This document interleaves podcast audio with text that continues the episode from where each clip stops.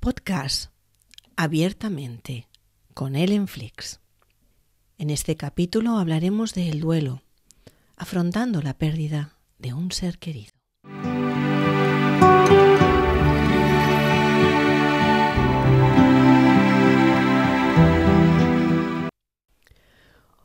¿Por qué necesitamos pasar por un proceso de adaptación cuando perdemos a alguien? El duelo es un proceso que se lleva a cabo después de una pérdida, ya sea de una persona querida, de un empleo, de una relación o de un objeto. Por un caso, un robo de un recuerdo de un familiar que ya no está entre nosotros. El duelo afecta psicológicamente al comportamiento y al estado físico de la persona que lo sufre. Es un proceso necesario, universal, y doloroso. Aunque en la cultura occidental ha sido un tema muy maltratado, callado y a veces silenciado, como si hablar de la muerte fuera algo que había que esconder. La psicología ha tenido que definirlo y estudiarlo para poder normalizarlo y hacerlo entender como parte natural de la vida. Nacemos y morimos. Los seres humanos establecemos relaciones por instinto, estamos interactuando constantemente con los que nos rodean. Construimos vínculos a lo largo de nuestra existencia para satisfacer nuestras necesidades de seguridad y protección como niños, para desarrollar nuestra identidad como adolescentes y para dar y recibir amor como adultos. Este impulso de conectar con el exterior surge desde el momento en el que el bebé nace y empieza a relacionarse con su madre.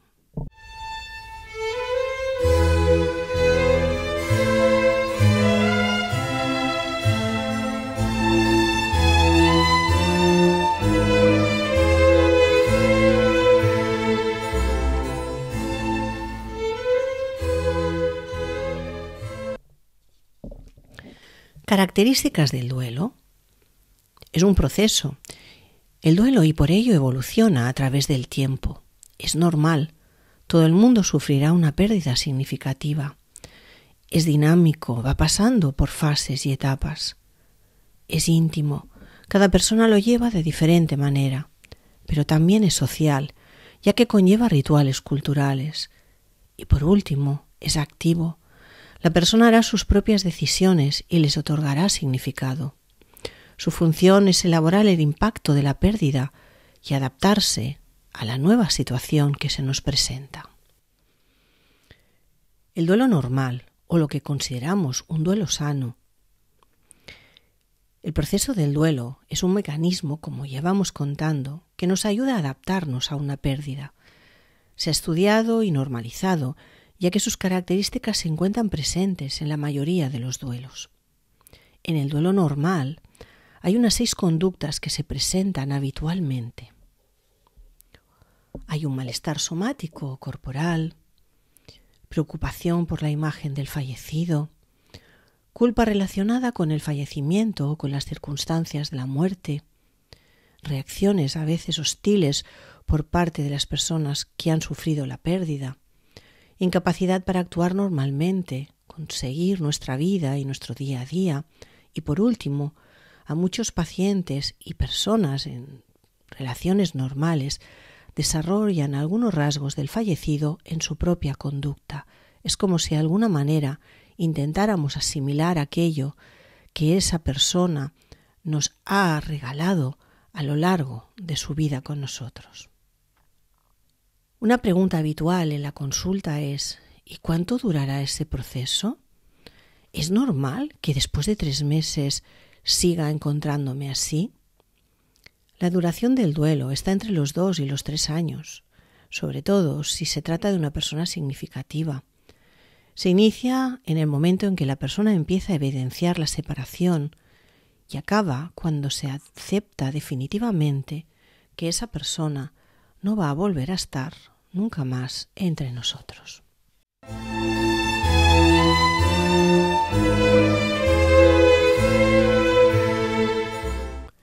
Se han definido unas fases del duelo para que tanto las personas que lo sufren como las personas que nos acompañan en ese duelo sepan un poco orientarse en qué nos está ocurriendo.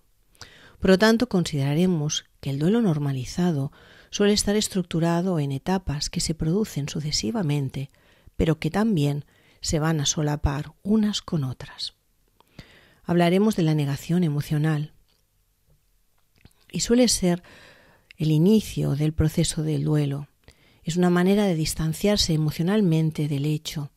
Una vez hemos superado el shock de la pérdida, las personas suelen reaccionar negándose a aceptar que esa persona no va a volver a entrar por la puerta, o que no vamos a poderla volver a ver, o que realmente ha desaparecido definitivamente de nosotros.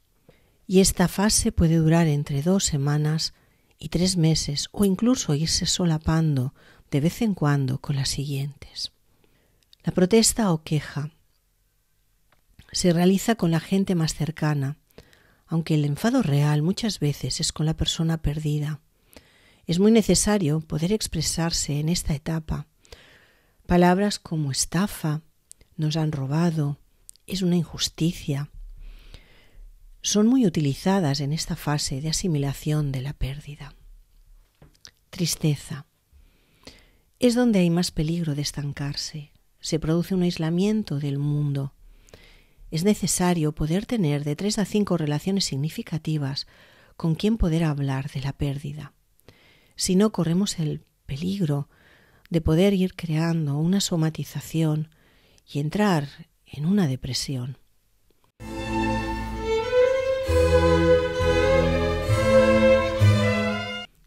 Aceptación intelectual y emocional. Empieza a aceptarse el hecho, comienza costando hablar sobre ello y termina con pequeños comentarios sobre la pérdida. Es difícil reconocer que podemos estar bien sin la persona en cuestión. Es tal vez una de las cosas más difíciles que debemos hacer en el proceso del duelo, aceptar que nuestra vida va a seguir y que podremos estar bien, aunque esta persona, ese hijo, esa pareja de 30, 40 años en nuestra vida, de esa madre o de ese padre, que no va a estar ya nunca más con nosotros, nosotros podamos estar bien a pesar de que ellos no estén. Es muy difícil entender que el dolor va a estar siempre, que la ausencia va a estar siempre, que siempre nos va a acompañar, pero nosotros, a pesar de ello, vamos a poder ser felices y continuar con nuestra vida. Otra de las fases es la búsqueda del significado global. Y para ello la persona debe hablar de todo lo que le ha implicado esa relación en su vida, de todo lo positivo que le ha aportado, también a veces de los malos momentos. Y eso es colocar en un lugar que yo le llamo estar dentro de nuestro corazón a esa persona.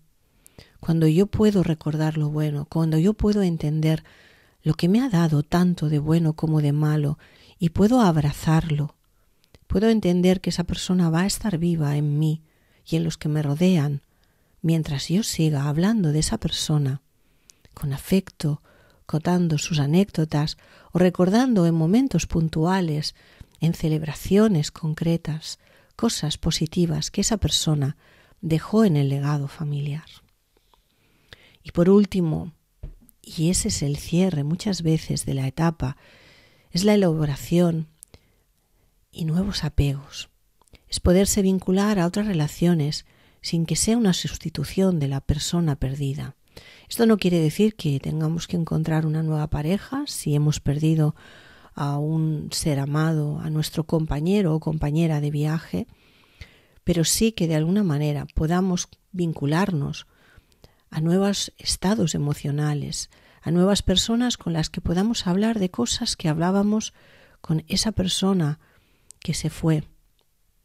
Tampoco quiere decir que un hijo nuevo vaya a sustituir a un hijo perdido, sino que simplemente con ese nuevo hijo podamos elaborar una relación sana, una relación correcta, una relación de bienestar.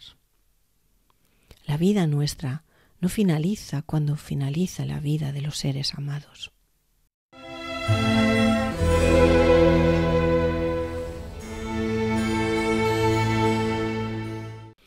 Pero por desgracia, también hay duelos anormales.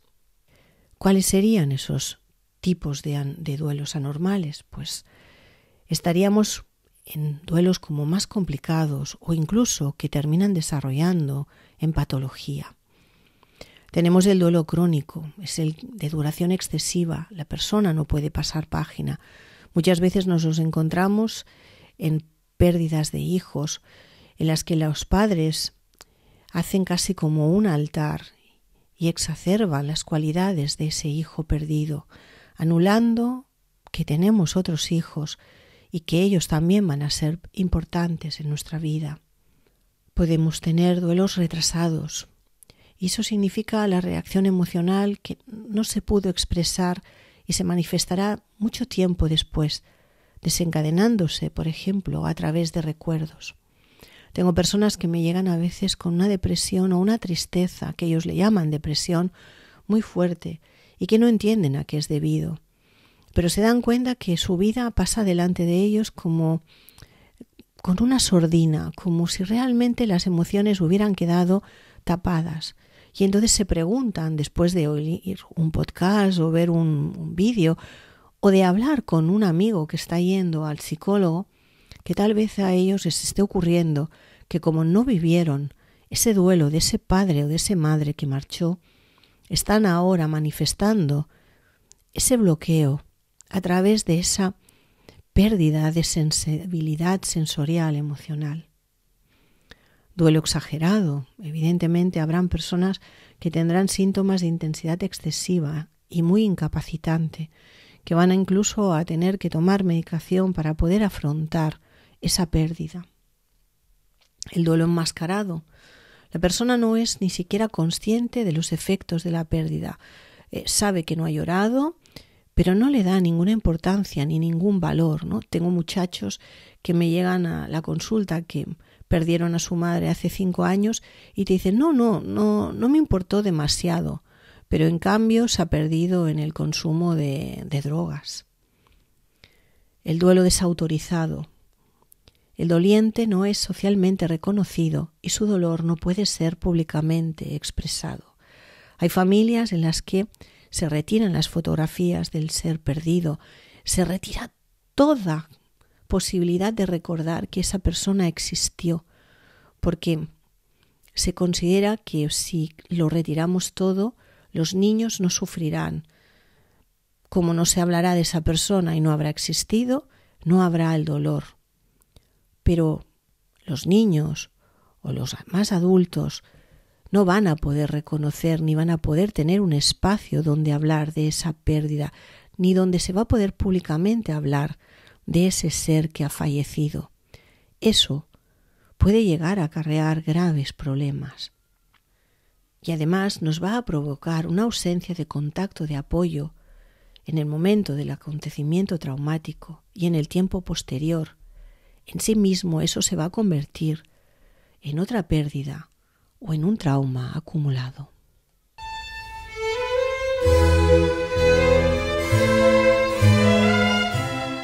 ¿Cómo afrontar el duelo? En el proceso del duelo se dan dos tipos de mecanismos de afrontamiento, los orientados a la pérdida y los orientados a la restauración.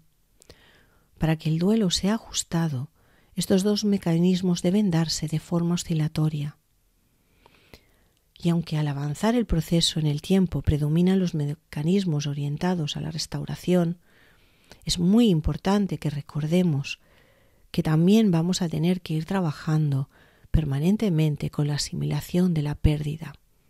Entender que nuestro Padre, ese punto de apoyo que tal vez teníamos en nuestra vida, no va a estar más y que nuestros hijos no van a poder vivir el conocer y conocer a esa persona tan significativa para nosotros, va a ser una pérdida, pero esa pérdida la reconoceremos con el tiempo, cuando estamos trabajando la restauración, cuando nosotros estamos entendiendo lo que es vivir sin ese padre, aunque seamos adultos, y que eso nos coloca en un lugar de adulto en el lugar que esa persona ocupaba en el espacio de nuestros hijos y de nuestros futuros nietos.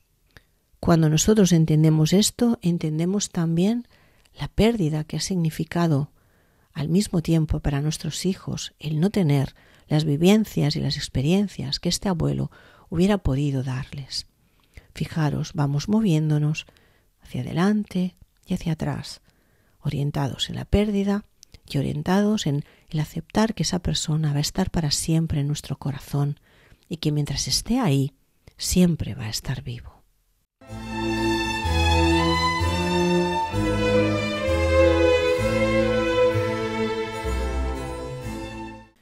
Otro tema importante son las necesidades emocionales de las personas que han sufrido una pérdida. Vemos demasiados post baratos, demasiadas eh, frases manidas, demasiados libros simplistas en el que decirle a alguien no te preocupes, ya encontrarás una nueva pareja. Uy, mira, esto pasó sin esperarlo. Hace un año no te lo hubieras imaginado. Pues ya verás, de aquí a un año tu vida será maravillosa y magnífica. A ver, si yo estoy en pleno duelo y me dices esto, te parto la cara. O sea, me estás haciendo daño con todas estas tonterías. Es mejor que seas sincero y me digas, tengo miedo a hablar de tus sentimientos, tengo miedo a no saber qué decirte. Y que te sientes al lado de la persona, guardes silencio, le cojas la mano y dejes que la persona simplemente te hable.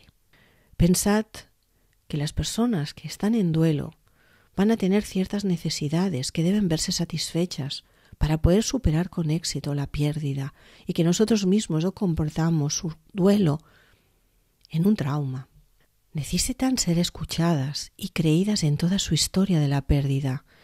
No importa si esa persona en ese momento está hablando mal de los médicos y del tratamiento que le hicieron durante su enfermedad, esa persona siente ese dolor y debemos dejar que lo exprese, aunque para nosotros no sea racional.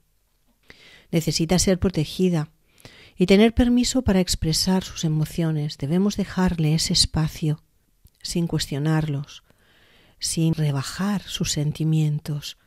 Por mucho que sentáis su dolor y queráis callarlo rápidamente, Pensad que ese dolor no se va a poder callar si no se expresa, si no se saca.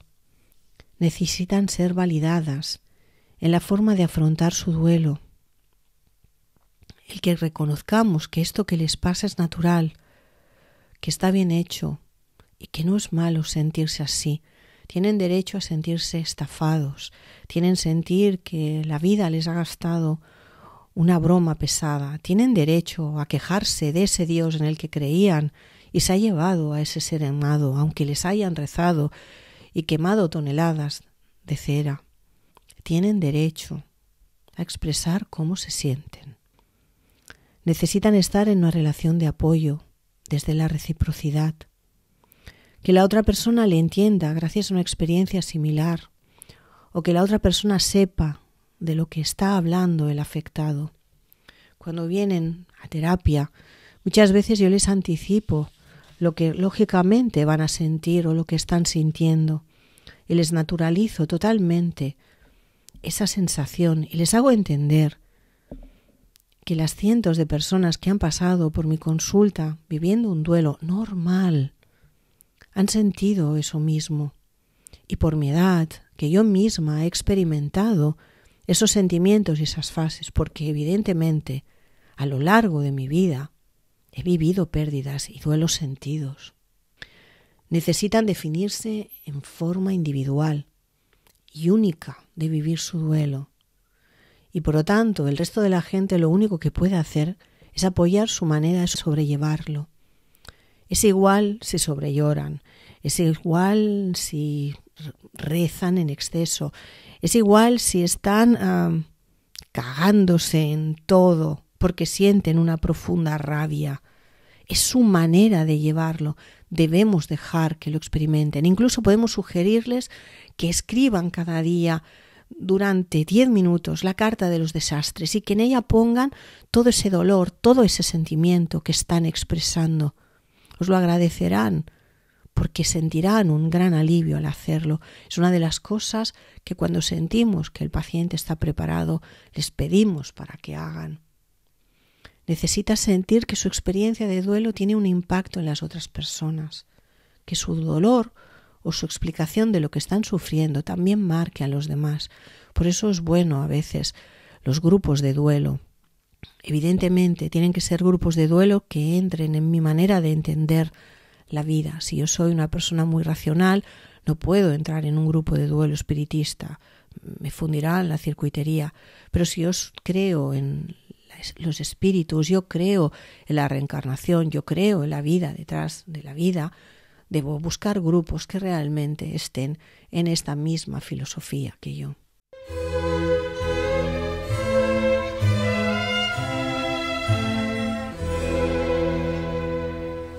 Necesitan estar en una relación donde el otro tome la iniciativa, ya que ellos no son capaces a veces de empezar a hablar del tema.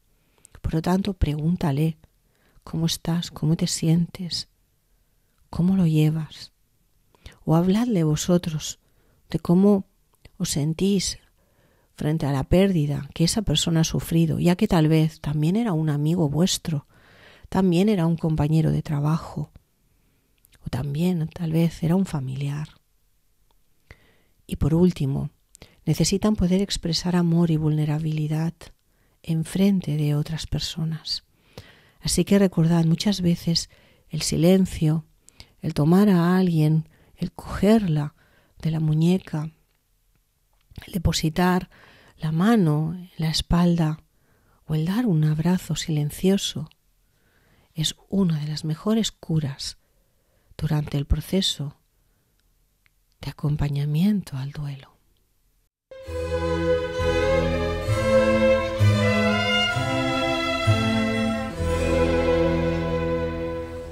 No todos los duelos son fáciles ni normales.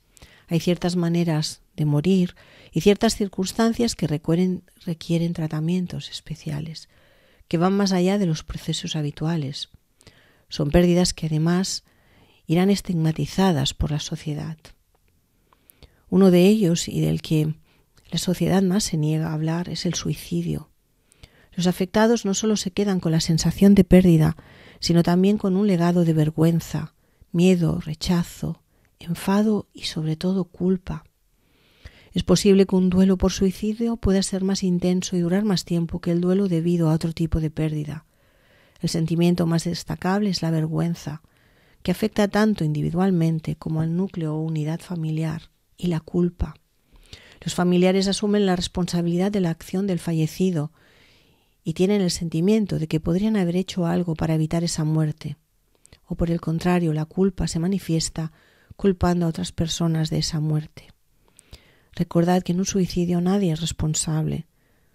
La persona que se suicida ha tomado esa decisión y muy probablemente la ha tomado hace mucho tiempo atrás y no la ha comunicado a nadie, incluso ni tal vez a su psicólogo.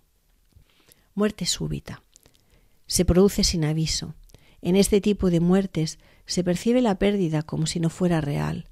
La mente no asimila un cambio tan brusco, por lo que es necesario un tratamiento específico que ayude a aceptarlo. En esta muerte tenemos la muerte súbita de un bebé, podemos tener una muerte durante el periodo del embarazo y podemos también las muertes por accidente.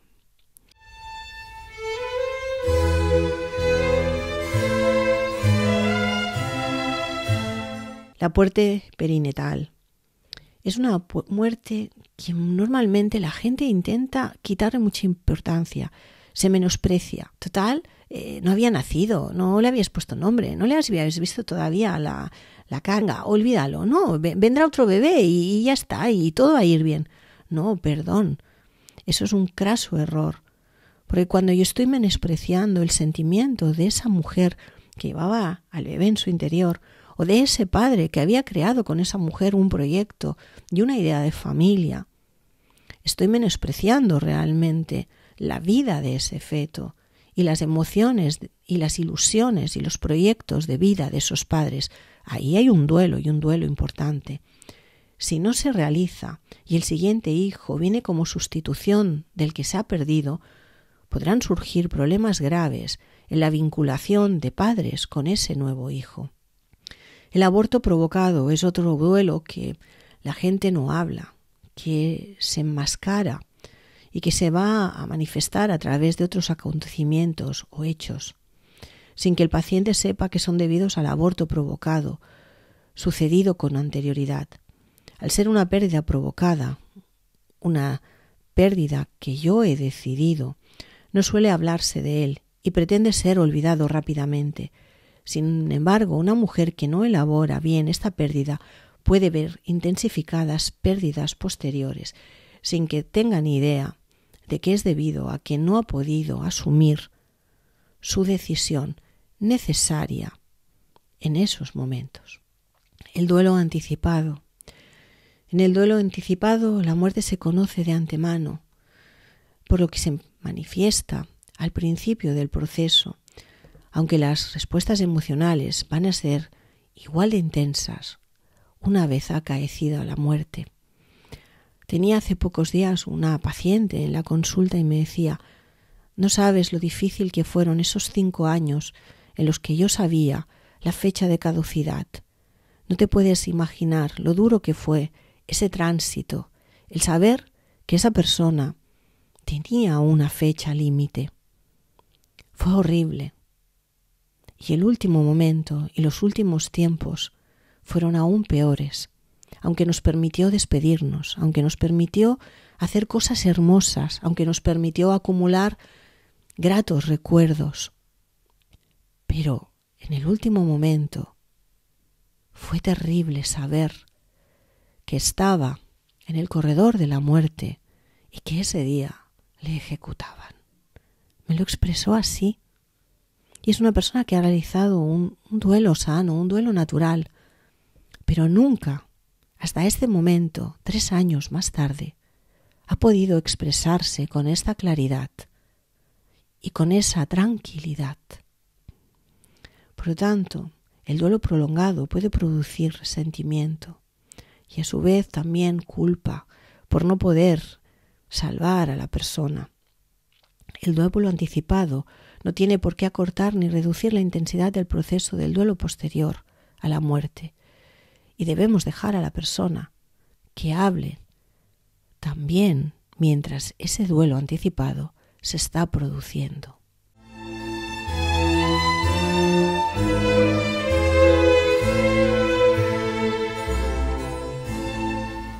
Y para concluir, vamos a hacer un pequeño resumen.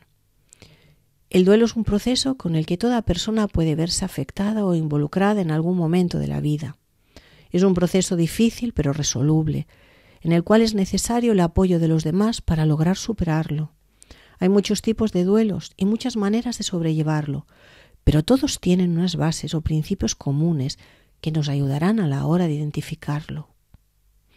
El duelo es un proceso serio que puede ocasionar muchos problemas si no es tratado debidamente, por lo que es de vital importancia saber acerca de él y estar preparados para ofrecer ayuda, tanto desde una visión profesional como desde una visión más cercana, como puede ser ayudar a un familiar o un amigo a sobrellevarlo.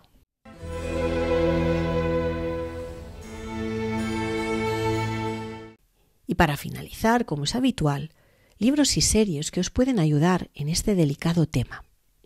En principio, los libros. Estos cuatro que os voy a decir me parecen básicos. El duelo duele, Cómo gestionar las emociones ante la pérdida de un ser querido, de Soraya Lainet. El camino de las lágrimas, de Jorge Bucay. Déjame vivir mi duelo, de Ligia M. Huben. Y cómo no, La muerte en un amanecer, de Elizabeth Kubler-Ross. Para niños, Mi abuelita es una estrella, de Ana Alcaraz. Ahí la versión del abuelito es una estrella. ¿Por qué estoy triste? De Kutelan. Recordad, los niños también están inmersos en los duelos. Y luego, por fin, hay plataformas que han empezado a hacer series que hablan de este tema que tanto nos cuesta hablar. Afterlife tiene tres temporadas. La última palabra, de momento solo tiene una temporada. Y me parece muy buena esta serie española, Días Mejores, que vaya por la segunda temporada. Y como siempre, si queréis saber más acerca de mí, podéis entrar en mi página web www.elenflix.info. Podéis seguirme en Instagram, arroba elenflix, y en Facebook, Elenflix Escritora o Elenflix. Y como no, en mi canal de YouTube, donde encontraréis mis conferencias, encontraréis artículos y encontraréis también estos podcasts. El canal de YouTube es Elena Flix. Nos encontramos, como siempre, en siguientes capítulos.